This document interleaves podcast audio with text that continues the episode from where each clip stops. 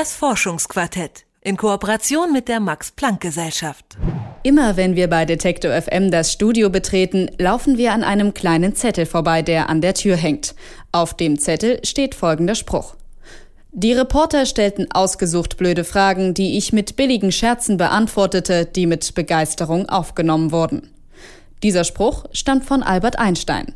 Einstein ist bekannt für Lebensweisheiten und flotte Sprüche. Berühmt geworden ist Einstein aber natürlich wegen seiner Forschung. Er ist der Vater der Relativitätstheorie und seine Theorie feiert in diesem Jahr ein doppeltes Jubiläum.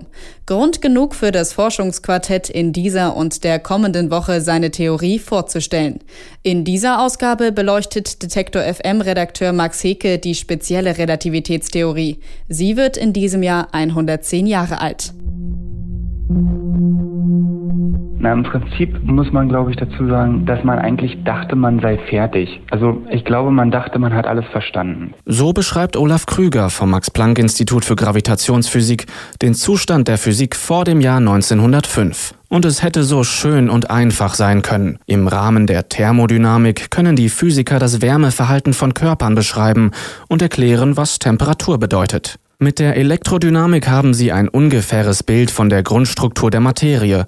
Es scheint ein elektromagnetisches Feld zu geben, in dem sich geladene und ungeladene Teilchen bewegen.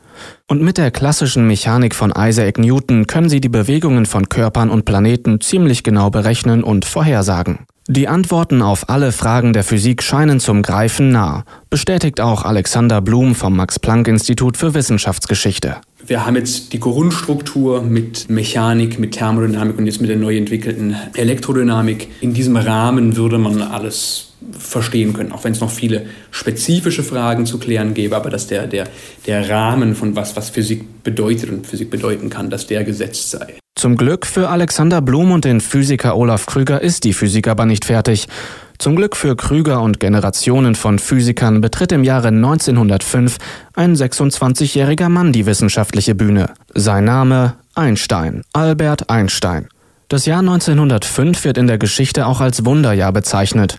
Warum, das erklärt Wissenschaftshistoriker Alexander Blum. Weil Einstein wirklich auf mehreren Gebieten der Physik neue, neue Grundlagen gelegt hat oder neue Fragen aufgeworfen oder gezeigt, dass es grundsätzlich Probleme gibt. Also hat einfach wirklich die, die Grundlagen der Physik versucht neu, neu zu definieren und auch gezeigt, dass eben ein neuer Beschreibungsrahmen nötig ist. 1905 veröffentlicht Einstein vier Schriften zu verschiedenen Fragestellungen der Physik. Ergebnis seiner Überlegungen ist die spezielle Relativitätstheorie. Die spezielle Relativitätstheorie sagt uns, dass Messungen von Raum und Zeit abhängig davon sind, wie wir uns bewegen, dass man dadurch die Begriffe von Raum und Zeit nicht mehr streng trennen kann und dass, dass diese wenig intuitive Vorstellung von Raum und Zeit als direkteste Konsequenz hat, dass die Lichtgeschwindigkeit für jeden Beobachter den gleichen Wert hat. Messungen sind eben abhängig vom Beobachter. Bewegungen lassen sich nicht absolut messen, sondern nur relativ zueinander. Doch Blum hat schon recht, wenn er von wenig intuitiven Vorstellungen spricht. Albert Einstein hat in seiner Forschung oft mit einem ganz bestimmten Mittel gearbeitet, um schwierige Fragen und Themen zu veranschaulichen dem Gedankenexperiment. Da ist er ja auch ein, ein unbestrittener Meister drin gewesen, Gedankenexperimente, die auch sehr nah an der Alltagserfahrung waren. Um die spezielle Relativitätstheorie greifbar zu machen, versucht sich auch Physiker Olaf Krüger an einem Gedankenexperiment. Sie fahren mit dem Fahrrad auf der Straße und ich stehe daneben und beobachte das. Wenn Sie nicht beschleunigen, sondern einfach nur dahin rollen mit einer konstanten Geschwindigkeit, dann sind Sie in einem Bezugssystem und ich bin in einem Bezugssystem. Und dann können wir beide in unseren jeweiligen Bezugssystemen Längen und Zeit messen. Sie haben eine Uhr bei sich, ich habe eine Uhr bei mir und Sie haben ein, ein Maßband und ich habe ein Maßband. Wichtig ist die Definition des Bezugssystems. In unseren jeweiligen Systemen sind wir der ruhende Nullpunkt. Das heißt, Olaf Krüger sieht mich vorbeifahren und ich auf dem Rad sehe, wie er sich in die entgegengesetzte Richtung bewegt. Mir scheint es so, als ob er sich bewegt und nicht ich.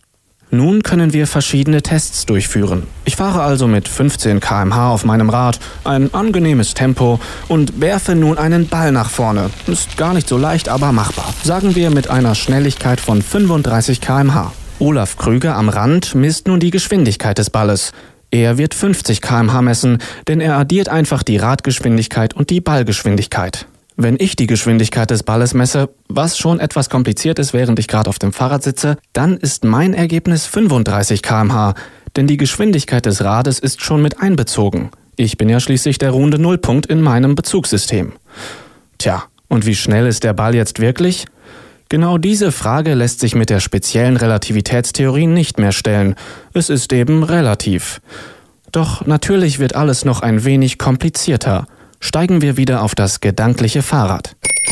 In diesem Experiment ersetzen wir jetzt den Ball durch eine Taschenlampe. Sie werfen keinen Ball nach vorne, sondern während Sie Fahrrad fahren, schalten Sie eine Taschenlampe nach vorne an. Und jetzt führen wir das Experiment nochmal durch. Wenn Sie jetzt die Lichtgeschwindigkeit messen in Ihrem System und ich die Lichtgeschwindigkeit messe in meinem System, dann müsste doch nach gesundem Menschenverstand, müsste ich doch eine Geschwindigkeit messen, die 15 kmh schneller ist als Ihre Geschwindigkeit. Ich habe ja nur den Ball durch eine Taschenlampe ersetzt. Nach damaliger Auffassung wurde also eine unterschiedliche Geschwindigkeit gemessen. Allerdings war auch damals schon experimentell bewiesen worden, dass die Lichtgeschwindigkeit konstant ist. Sie hat in jedem Bezugssystem die gleiche Geschwindigkeit. Die Geschwindigkeit des Lichts ist absolut. Was heißt das für unser Experiment?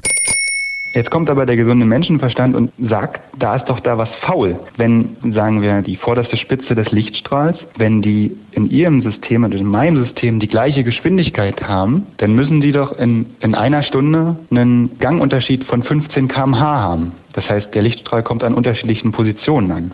Dem ist aber nicht so. Stattdessen kommt der Lichtstrahl für uns beide an der gleichen Position an. Und die einzige Erklärung, die bleibt, ist, dass sich unsere Messinstrumente unterschiedlich verhalten. Das heißt, die Uhr, die Sie bewegt bei sich haben, geht ein bisschen anders als meine Uhr. Und das ist der große Knaller. Die spezielle Relativitätstheorie wird zur Grundlage einer neuen Physik. Einstein wird innerhalb weniger Jahre ein anerkannter Wissenschaftler. Er erhält eine Anstellung als Professor für theoretische Physik.